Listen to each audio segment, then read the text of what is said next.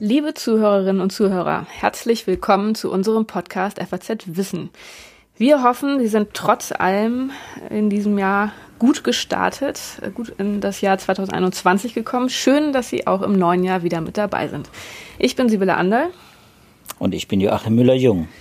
Vielleicht kennen Sie uns und diesen Podcast ja noch aus dem letzten Jahr. Wir diskutieren hier jede Woche aktuelle wissenschaftliche Studien. Ich bin Astrophysikerin mit einer besonderen Vorliebe für die Modellierung und die Datenanalyse und Joachim ist Biologe mit einer großen Nähe zu den Medizin- und Klimathemen. Wir, wie wahrscheinlich viele andere auch, hatten uns in den vergangenen zwei Wochen der Podcastpause ja eigentlich gewünscht, dass auch die schlechten Corona-Nachrichten mal eine Art Pause machen würden. Aber wie wir alle wissen, war das leider nicht so. Weihnachten brachte uns stattdessen die überaus beunruhigenden Neuigkeiten einer neuen Virusmutation in Großbritannien, genannt B117, die offenbar deutlich ansteckender sein soll als die bereits äh, existierenden Varianten. Anfänglich herrschte da noch große Unklarheit. Auf der einen Seite, weil es schwierig ist, die Wirkung äußerer Umstände auf die Verbreitung von den intrinsischen Eigenschaften des Virus zu separieren. Und auf der anderen Seite aber auch, weil es noch wenig Labordaten gibt. Gleichzeitig war man da eigentlich davon ausgegangen, dass das SARS-CoV-2-Virus nicht so einfach durch ein paar Mutationen stärker übertragbar wird. Das war erstmal eine andere Erwartung, die den Beobachtungen widersprochen hat. Und bei vielen Experten herrschte daher erstmal die Ansicht, dass man Hysterie vermeiden sollte, wenngleich sich dann doch sehr bald die Anzeichen mehrten, dass die Mutation durchaus Grund zu ernster Sorge liefert. Vielleicht erinnert sich noch die eine oder der andere an den Tweet von Christian Drosten vom 21. Dezember kurz vor Mitternacht, äh, als auf der Grundlage neuer britischer Daten schrieb, das sieht leider nicht gut aus, was uns oder vielen von uns wahrscheinlich einige ähm, unruhige Nächte beschert hat. Mittlerweile wissen wir jetzt noch mehr. Das äh, ging jetzt tatsächlich sehr schnell in den letzten Tagen und Wochen, dass wir dazugelernt haben und die Besorgnis hat sich leider eher weiter gefestigt als zerstreut. Insbesondere Daten aus Dänemark haben dazu beigetragen, wo entsprechende Sequenzierungsdaten vorliegen und wo sich die Variante ebenfalls ausbreitet. Und diese Daten stützen die These einer verbesserten Übertragbarkeit. Eine neue Studie vom Imperial College schätzt den Vorteil auf 50 bis 70 Prozent beziehungsweise auf eine um 0,4 bis 0,7 höhere Reproduktionszahl. Also das wäre schon einiges, wenn das stimmt. Und dazu gibt es noch eine weitere besorgniserregende Mutation, die aus Südafrika stammt und die man mindestens genauso im Blick haben sollte wie die britische. Joachim, meine lange Vorrede, die kündigt schon an, dass das Thema wahnsinnig viele Aspekte hat und sehr, sehr groß ist, dass es dazu sehr vielfältige Veröffentlichungen gibt und dass es wahrscheinlich fast ein bisschen vermessen von uns ist, es in diesem Kurzpodcast aufzugreifen, aber wir versuchen es trotzdem mal. ähm, Joachim, meine Einstiegsfrage wäre, es ist ja nun nicht die erste Mutationsvariante, die wir bei SARS-CoV-2 beobachten. Wir haben auch im Podcast schon ein paar Mal darüber gesprochen. Ähm, seit wann gibt es jetzt diese besondere B117-Variante und warum ist sie so besorgniserregend? Ja, Sibylle, wir frönen ja quasi unserem Hobby oder meinem Hobby vielleicht. Wir haben ja schon öfter auch in diesem Podcast äh, über die Mutationen gesprochen, äh, wobei es wirklich nie so äh, gravierend war äh, und nicht so wichtig war, darüber zu sprechen wie jetzt wahrscheinlich. Das stimmt schon. Also ähm, wir hätten natürlich äh, viel früher auch über B117 sprechen können, die britische Mutante. Ähm, weil dieses Virus nämlich tatsächlich schon im Spätsommer, September, äh, aufgetreten ist, entstanden ist. Allerdings hat es auch eine längere Vorgeschichte. Es hat relativ viele Mutationen, nämlich 17. Äh, es hat auch ein paar mehr, aber diese 17 sind wesentlich, weil die tatsächlich das Virus auch ändern, den Phänotypus des Virus ändern.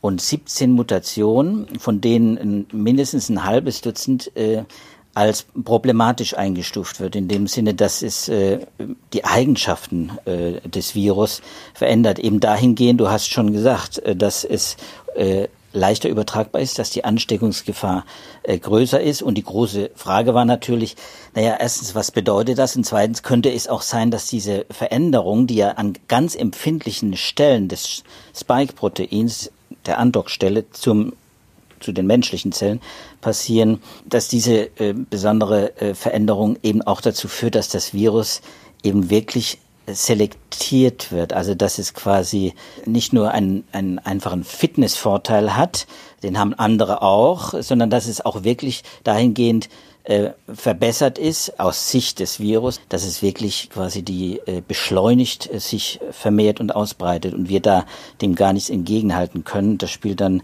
die Frage auch eine Rolle, können diese Mutationen auch dazu führen, dass unser Immunsystem vielleicht damit in, in, größere Probleme kommt. Aber ist es tatsächlich so, dass man sich angucken kann, an welchen Stellen haben wir Mutationen und dass man auf dieser Grundlage direkt schon sagen kann, welche Wirkung diese Mutationen hat? Ja, das hat man ja bei dem äh, bei einer Mutation äh, über die äh, Emma Hotcroft und Adam Loring in einem JAMA-Paper, das ich quasi jetzt hier einführe, das ist quasi unser Paper des Tages, ähm, äh, ausgeführt, bei der Mutation D614G, über die wir ganz früh ges äh, gesprochen haben. Du hast dich äh, sicher äh, daran erinnert, als äh, du über unsere früheren Eskapaden in Sachen Mutation gesprochen mhm. hast.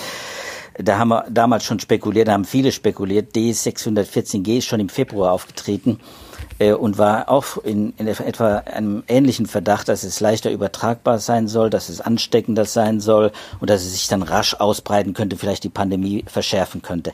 Ähnliches, also ich habe da so ein bisschen Déjà-vu jetzt auch mit dem B117. Dann hat sich das so ein bisschen, hm, ist das ein bisschen im Sande verlaufen, die ganze Geschichte.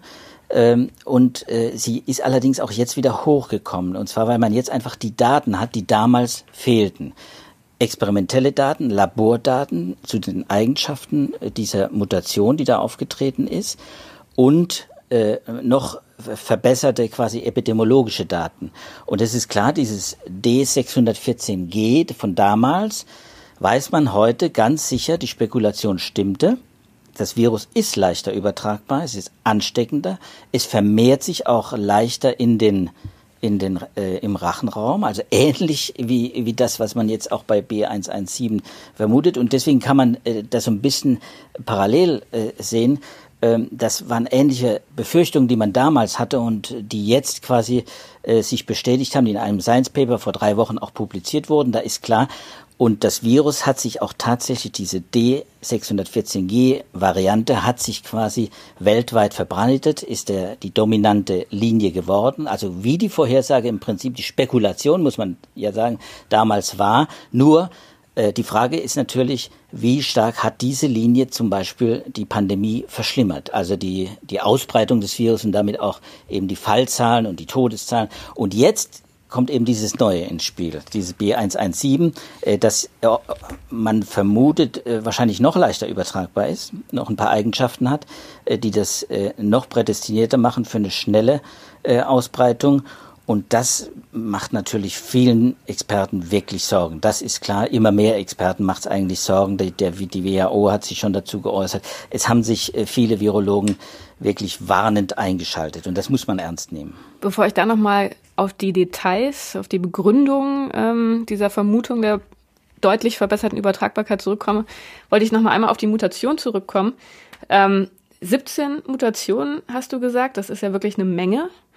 Ähm, ich hatte das vorher schon angedeutet, dass das viele Virologen offenbar überrascht hat, weil man vorher ja oft gehört hat, naja, SARS-CoV-2 ist so ein Virus, das mutiert natürlich wie alle Viren, aber haben wir irgendwie ganz gut im Griff. Wir müssen uns da keine ganz, ganz großen Sorgen machen. Jetzt plötzlich hat man diese Mutante, die wahnsinnig stark mutiert ist im Vergleich zu den Varianten, die man vorher kannte. Hat man sich in der Mutationsfreudigkeit des Virus geirrt?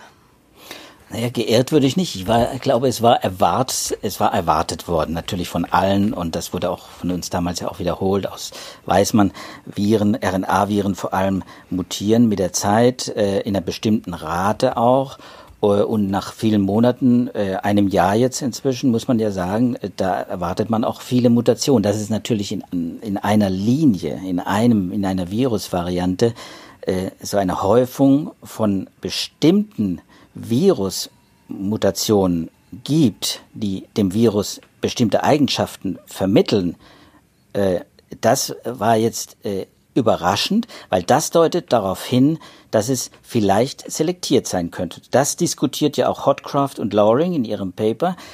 Es könnte sein, dass das selektiert ist, dass dieses B117, über das reden wir jetzt ja, über dieses britische Virus, aber nicht nur das, sondern äh, inzwischen auch andere, von denen man spekuliert, dass sie selektiert sein können. Und das ist eben etwas ein biologischer Prozess, ein evolutionärer Prozess, der passiert, wenn das Virus quasi einen Selektionsdruck erlebt, wenn, wenn man das, wenn das Virus gewissermaßen versucht, äh, sich zu verbessern, seine eigenen Eigenschaften zu verbessern. Das tut es natürlich nicht aktiv, sondern das passiert passiv, einfach durch Vermehrung. Es passieren Mutationen und diese Mutationen setzen sich fest und damit hat das Virus plötzlich einen Vorteil. Es vermehrt sich und dann ist diese Mutation taucht dann auf in den Tests, in den Sequenzierungen vor allem. Und äh, deswegen äh, ist diese Mutante äh, aus Großbritannien so besonders, weil sie äh, mehrere äh, insbesondere drei muss man da herausnehmen. Die sind auch mehrfach auch schon publiziert, auch in einem Paper, das du schon erwähnt hast, in, in, in Imperial College, aber in einigen Publikationen davor natürlich auch, weil es schon einige Analysen gibt. Äh, drei äh, Mutationen, die da herausragen und von denen man vorher schon aufgrund von Studien, experimentellen, also virologischen Studien, und auch Modellierungsstudien annehmen kann, dass diese Mutation, Genveränderungen des Virus dazu führen, dass sich das Virus wirklich verändert. Phänotypisch nennt man das. Also die, die Eigenschaft des Virus verändert, dass quasi die Bindungsstelle, und um die geht es da vor allem bei diesen drei Mutationen, die Bindungsstelle des Virus an die Körperzellen so verändert, dass es plötzlich zum Beispiel besser bindet. Das mhm. ist diese eine Mutation N501Y. Das Virus bindet besser an den ACE-Rezeptor in den menschlichen Zellen und das könnte dazu führen, äh, dass es eben auch die Reproduktionsrate, die dass es äh, erhöht, dass es, es sich besser vermehrt, dass man eine höhere Viruslast hat und diesen ganzen Rattenschwanz, der da dran hängt, äh, dann mitnehmen muss. Und so gibt es eben diese verschiedenen Mutationen und die Kombination dieser verschiedenen Mutationen, das hat den Virologen Kopfzerbrechen bereitet, weil das A möglicherweise kein Zufall, B das könnte wirklich einen Vorteil bedeuten. Und dann kommen diese infektionsepidemiologischen Daten dazu, quasi die die, die, die Fallzahlen, die man registriert hat, äh, dieser Varianten in Südengland, wo man viel sequenziert, glücklicherweise, wo man diese Daten auch hat und dann feststellt, jawohl, da, wo sich dieses Virus, diese Variante mit dieser besonderen Kombination ausbreitet, und zwar exponentiell dann ausgebreitet hat auch, da, da findet man das auch in den, in den Fallzahlen und eben in dem Auftreten von dieser Variante dann wieder. Und, und dann muss man sagen, äh, dann muss man die Frage stellen, ist das jetzt äh, Zufall, hängt das wieder von den äußeren Faktoren ab oder, oder ist das wirklich virusimmanent? Die Frage ist am Ende noch nicht ganz beantwortet. Das muss man auch sagen nach den Papern. Genau, aber da ist natürlich, glaube ich, ein ganz wichtiger Punkt, was du jetzt ja auch ähm, gerade ein bisschen erklärt und illustriert hast. Es gibt verschiedene Perspektiven. Es gibt die virologische Perspektive, indem man sich da die Gensequenzen anguckt, die bestimmte Hinweise geben. Dann gibt es die Perspektive auf die Fallzahlen zu gucken, die epidemiologische Perspektive. Und wie ich ja auch eingangs gesagt habe, es gibt da noch sehr, sehr viele Unsicherheiten, Unklarheiten, aber was man jetzt schon sagen kann, ist, dass die Anzeichen, die man hat, alle in eine ähnliche Richtung zeigen. Ähm, also dass tatsächlich die Analyse der Daten aus England und jetzt auch aus Dänemark, wenn wir gleich noch drauf kommen, ähm, die man hat, dass die schon auch dazu passen, dass sich das Virus offenbar besser verbreitet als die Wildvariante. Und da gibt es ja tatsächlich ein interessantes Paper. Du hast es gerade schon erwähnt vom Imperial College, ähm, die sich das Ganze auf der Grundlage der Daten angeguckt haben aus England. Ähm, vor allem aus den letzten Monaten 2020, wo man ganz gut sehen konnte, wie sich die Verbreitung des Wildvirus, also des schon vorher existierenden Virus und dieser Mutante zueinander ver verhalten haben. Und ähm, das ist natürlich wieder ein Modellierungspaper, also wo statistische Modelle angewendet wurden, was aber im Rahmen der Unsicherheiten zumindest schon mal in der Lage war, so bestimmte Thesen auszuschließen. Also die Wissenschaftler haben geguckt, können wir die Daten, so wie wir sie in England sehen, dadurch erklären, dass das neue Virus zum Beispiel eine kürzere Generationszeit hat, also sich einfach schneller überträgt von einem Infizierten auf andere Menschen. Das konnten sie ausschließen mit ihren Modellierungen. Dann war eine andere Frage, weil sich das, die neue Virusmutante in England erstmal sehr stark über Schulen ausgebreitet hat, ob es vielleicht vor allem äh, Kinder leichter befällt. Das wurde auch weitgehend ausgeschlossen. Also das Fazit dieser Studie war tatsächlich, ähm, dass die Daten am besten dadurch erklärt werden, dass die Übertragungsziffer höher ist bei dieser Mutante. Und ähm, das ist natürlich erstmal beunruhigend. Gleichzeitig muss man sagen, es ist natürlich ein Land ähm, in England, wo die gleichen Umgebungsfaktoren, ähm, die gleichen äußeren Einflüsse auf die Menschen ähm, wirken. Und deshalb ist natürlich besonders interessant, dass wir jetzt noch Daten aus dem zweiten Land haben, aus Dänemark, wo auch relativ viele Daten auf der Grundlage ähm, von Gensequenzierung vorliegen und wo sich sehr, sehr ähnliches zeigt wie in England. Würdest du sagen, dass diese verschiedenen ähm, ja, Hinweise, die methodisch sehr unterschiedlich gelagert sind, dann doch einen Großteil der ursprünglichen Unsicherheit jetzt mittlerweile zerstreuen konnten? Oder wie würdest du das einschätzen? Ja, ich glaube, du hast genau äh, genauso erklärt, wie ich es auch empfinde. Ähm, es wird ja viel über diese Modellierungsstudien dann auch geredet und negativ und wird viel kritisiert. Das sind äh, ist Kaffeesatzleserei und das sind Annahmen, die nicht gelten und sowas. Nein, in dem Fall kann man es, gerade bei diesem Imperial Paper, kann man es natürlich sehr schön sehen und, und in Dänemark im Prinzip auch, wobei die jetzt nicht so stark die Modellierung benutzen, aber natürlich die Empirie zur Verfügung haben, wie wichtig es ist, dass man modelliert auf Grundlage auch von Daten, und zwar guten Daten, die man zur Verfügung hat und dann bestimmte Hypothesen prüfen kann, ausschließen kann, dass es bestimmte, äh, also man kann die Kausalität äh, von reiner Korrelation, äh, die man ja nur, wenn man nur die Daten anguckt, besser trennen. Und äh, mit der Modellierung kann man manchen Dingen auf den Grund kommen, eben diese Zusammenhänge zu erklären. Und deswegen haben wir jetzt auch das Gefühl, du auch, ich auch und all das, was man, was man von Fachleuten liest und hört und der Drosten hat das ja in seinem Podcast zwei Stunden lang quasi auch hobbymäßig äh, betrieben in seinem letzten äh, Podcast bei NDR, dass man muss das so sehen, dass die Beweise nicht lückenlos sind.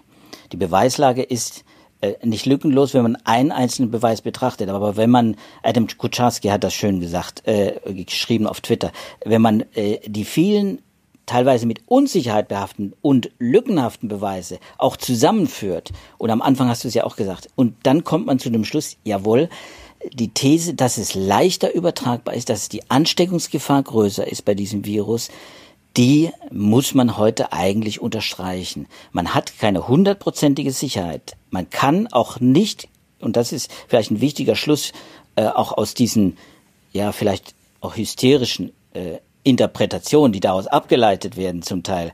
Man kann nicht voraussagen, ob das jetzt wirklich eine Katastrophe wird mit diesem neuen, äh, mit dieser neuen Variante, ob das äh, gewissermaßen, wie ich das jetzt auch gelesen habe, dass man äh, das Virus überhaupt nicht mehr kontrollieren kann, auch mit den klassischen, mit unseren Maßnahmen, nicht pharmazeutischen Maßnahmen, die wir haben, also Abstand halten, Maske etc. Ähm, nein, das heißt das alles nicht. Diese Schlüsse gehen dann meiner Meinung nach einfach zu weit. Man mm, glaube eher, das ist auch das, was aus den Papern, die wir hier zitieren und äh, die man auch auf den Kommentaren, auf den Kommentarseiten auch liest, äh, von den Experten, die es wissen, eher so, dass man dass man mit den Maßnahmen, die man jetzt hat, äh, äh, sprich zusammengefasst im Begriff Lockdown quasi, dass man die nutzt, sagt Konsequenz nutzt, um die Fallzahlen runterzubringen. Es ist quasi diese B117-Variante, äh, aber nicht nur die die muss für uns ein Grund sein, in der Phase der Pandemie jetzt gewissermaßen nochmal darauf zu drängen, die Fallzahlen runterzubringen. Denn solche Mutanten, und das hat ja D614G auch gezeigt, diese Mutanten entstehen ja erst durch die starke Verbreitung des Virus, indem es in die unterschiedlichen äh, Umwelten kommt quasi, indem es sich vermehrt immer wieder und dann die Mutationsmaschinerie anläuft, heiß läuft und dann passiert sowas, dass Kombinationen von bestimmten Mutationen auftreten, dass,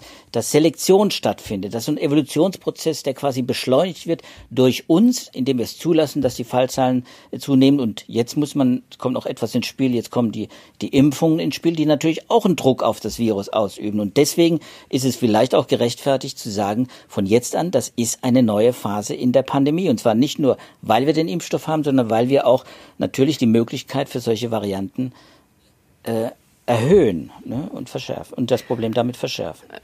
Auf die Impfung sollten wir gleich noch mal kurz kommen. Ähm, aber wenn wir über die Konsequenzen reden, also was das genau für uns heißt, dann ist natürlich eine ganz zentrale Anschlussfrage, die, wie weit diese Mutante schon überhaupt verbreitet ist. Also, dass wir über England und Dänemark sprechen, hat ja vor allem damit zu tun, dass da die Datenlage sehr gut ist, sehr viel besser als in den anderen Ländern, wo die Sequenzierung nicht äh, so umfassend angewendet wird. Kann man da schon irgendwas sagen? Ist die Variante in Deutschland und wenn ja, wie verbreitet? Ja, ja, also ich habe es äh, gestern auch schon im Daily Podcast äh, auch gesagt. Das Thema interessiert ja viel mehr als nur uns, die wir hier der Pandemie hinterherjagen, als als als Wissenschaftsjournalisten. Ähm, ähm, es ist inzwischen in den Gendatenbanken hat man diese Variante äh, schon in äh, fast drei Dutzend Ländern. Offiziell in 27, äh, manche sind noch nicht eingereicht in diese offiziellen Gendatenbank GISAI zum Beispiel ähm, äh, also nehmen wir an, es sind äh, über 30 Länder, in denen das bereits verbreitet ist. In manchen, wie zum Beispiel in Portugal, da hat man sehr viele äh, Nachweise inzwischen. Da weiß man, auch da ist ähnlich die Situation wie in Dänemark. Es gibt schon lokale Übertragungen. Auch in Frankreich hat man inzwischen äh, Hinweise auf eine lokale Übertragung. Das heißt, das Virus hat sich da schon etabliert. Es ist nicht einfach nur eingeschleppt worden durch einen Reisenden, sondern es hat sich etabliert, hat sich da auch ausgebreitet. Und jetzt ist genau die Frage, wie werden diese Infektionsketten unterbrochen? Lassen sie sich noch unterbrechen oder nicht? Und jetzt äh, fragst du mich bestimmt nach meiner äh, nach meinem Eindruck wie ist äh, da kann ich nur spekulieren wie das wie die Lage äh, ist in Deutschland ähm, wir, es gibt Nachweise aus Deutschland, dass diese Linie schon hier ist. Äh, und äh, Herr Drosten hat das ja auch nochmal in seinem Podcast gesagt. Er, es gibt auch einige Labore, die es inzwischen auch nachgewiesen haben. Man kann davon ausgehen, dass es sich hier auch lokal verbreitet. Äh, und jetzt werden wir in den nächsten Wochen eben auch erleben, äh, ob dieses Virus äh, den Vorteil, den es offensichtlich hat und der jetzt wirklich auch, würde ich zustimmen, unbestreitbar ist, dass es besser übertragbar ist. Ob es diesen Vorteil nutzt und dann äh, zu höheren Fallzahlen führt oder zu äh, größeren Schwierigkeiten auch äh, mit den Corona-Maßnahmen die Pandemie einzudämmen, könnte sein, möglich, dass es jetzt bereits bei den Schwierigkeiten, die wir ja offensichtlich haben mit dem Lockdown, die Fallzahlen runterzubringen, schon eine Rolle spielt. Wer weiß es? Wir haben nicht diese, diese Daten, die, die uns da Auskunft darüber geben und äh, die uns wir, wir sind da auf Spekulationen im Moment angewiesen. Ähm, aber wir werden in den nächsten Wochen sicher mehr darüber äh, noch erfahren, genauso wie über eben auch über die Eigenschaften äh, des Virus selbst. Das wird ähnlich laufen wie mit der D614G-Variante. Man wird das über die Monate hin experimentelle Daten sammeln, man wird epidemiologische Daten sammeln und dann wird man mehr wissen. Nur jetzt in dem in der Phase deswegen würde ich gerne äh, die Spekulation auch ins Spiel bringen, auch wenn Spekulation ist. Man muss eben Vorsorge auch treffen. Man muss eben auch sich klar sein, es kann passieren, das. Und dann muss man überlegen, was tut man, um möglichst frühzeitig einzugreifen. Denn Time Matters. Ich habe schon mal gesagt in diesem Podcast, mein Eindruck, Time Matters äh, ist eine ganz entscheidende Formel für diese, für den Umgang mit der Pandemie, möglichst früh einzugreifen. Ja, das ist ja etwas, was wir wirklich schon ganz am Anfang festgestellt haben, schon, ja, fast vor einem Jahr, als es darum ging, ähm, zu verhindern, dass das Virus sich sehr schnell aus China herauskommt und im Rest der Welt ausbreitet. Das haben wir damals nicht geschafft. Insofern kann ich auch nur noch mal unterstreichen, was du gerade gesagt hast. Eigentlich kann die Strategie ja jetzt wirklich nur sein, die Fallzahlen möglichst schnell sehr entschieden runterzudrücken, um die Ausbreitung aufzuhalten. Und das ist dann ja auch relativ egal von den Details, ähm, dieser Mutante, denn das ist in jedem Fall gut. Das ist ja was, was wir in den vergangenen Podcasts schon ja aus ganz verschiedenen Perspektiven diskutiert haben. Je weniger Neuinfektionen wir haben, desto besser und ähm, ja, desto schneller können wir auch wieder in eine Normalität übergehen und desto weniger haben wir auch mit Mutationen zu rechnen, wie den, die wir jetzt äh, ja an verschiedenen Stellen beobachten. Ich wollte nochmal auf die Impfung zurückkommen. Das war ja immerhin mal eine gute Nachricht. Ähm, Ende des vergangenen Jahres und jetzt Anfang dieses Jahres, dass es da einige Fortschritte gab. Sind diese Fortschritte durch die neue Variante ein Stück weit gefährdet? Was kann man da sagen? Also Konsens unter den Fachleuten, die äh, Virus wie Impfstoff genau kennen und äh, die Daten kennen, das sind natürlich auch vor allem auch die Hersteller, Ugo Sain und seine Gruppen da in zum Beispiel BioNTech, äh, die wissen das sehr gut. Die können das viel besser einschätzen. Äh, Konsens war eigentlich, dass, äh, dass zumindest diese Variante B117 keine große Gefahr darstellt äh, und den Impfstoff, den mRNA-Impfstoff von BioNTech Pfizer und auch den von Moderna nicht entwertet. In dem Sinne, dass es quasi, dass es quasi so eine, so eine Umleitung schafft, dass es, dass es die Wirkung des Impfstoffs beeinträchtigt. Es wird es offenbar nicht. Davon kann man, glaube ich, ausgehen und das wird auch durch einige Studien äh, gestützt. Äh, zum Beispiel eine Studie, die ich auch gerne äh, dann auch in den Shownotes äh, auflisten würde, ist von Jesse Bloom, eine äh, Studie, der mal, äh, Jesse Bloom ist im Howard Hughes Medical Institute, äh, auch ein amerikanischer Forscher, der sehr viel Genomarbeit macht und der mal äh, in einer Untersuchung genau nachgeguckt hat, welche Mutation, die wir bis jetzt kennen, an diesem Spike-Protein, sind denn, was die Immunologie angeht, äh, und damit die Reaktion unseres Immunsystems mit Antikörpern, mit T-Zellen, wie auch eben Impfstoffe, die Wirkung von Impfstoffen, die ja auch eine Immunreaktion äh, provoziert.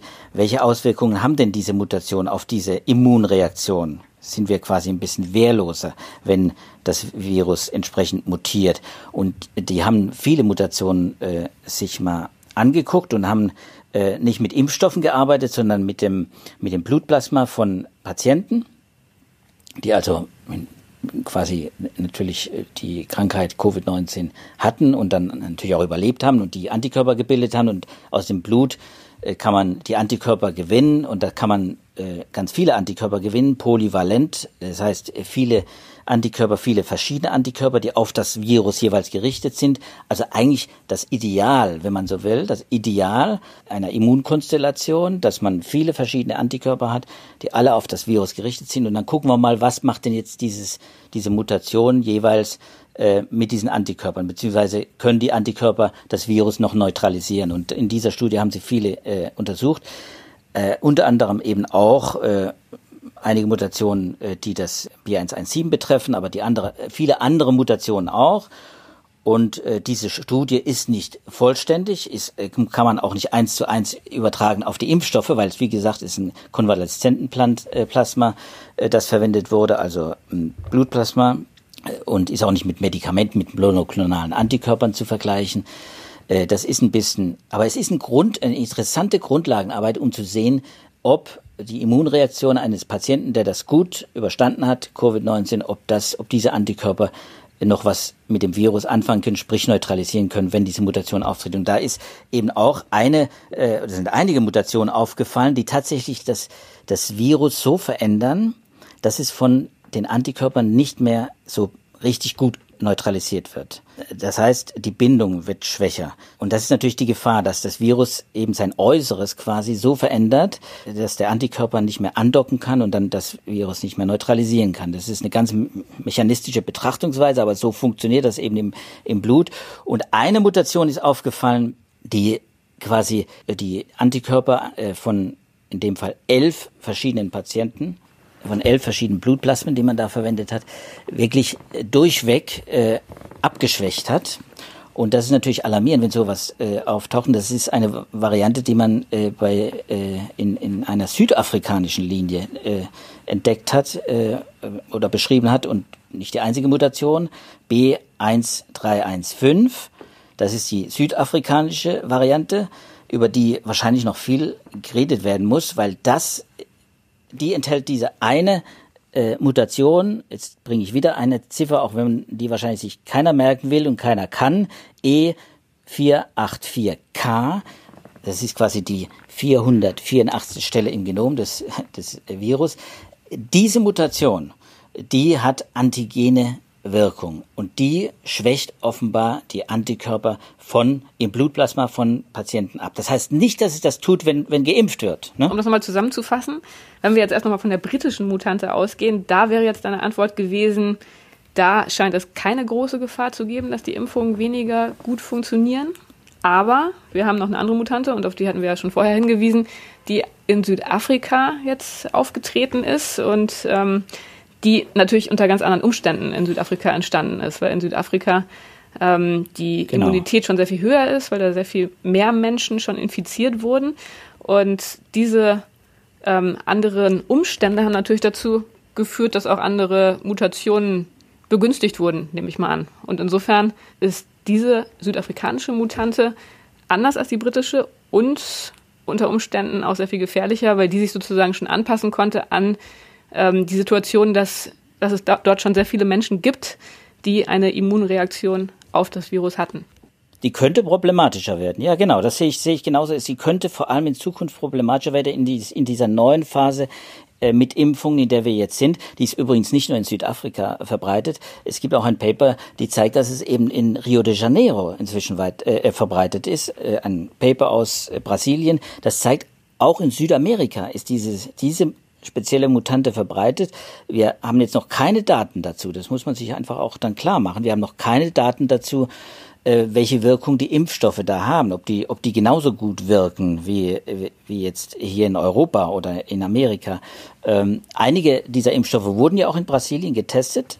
Das ist eine gute Nachricht. Äh, zum Beispiel eben auch diese mRNA-Impfstoffe, BioNTech.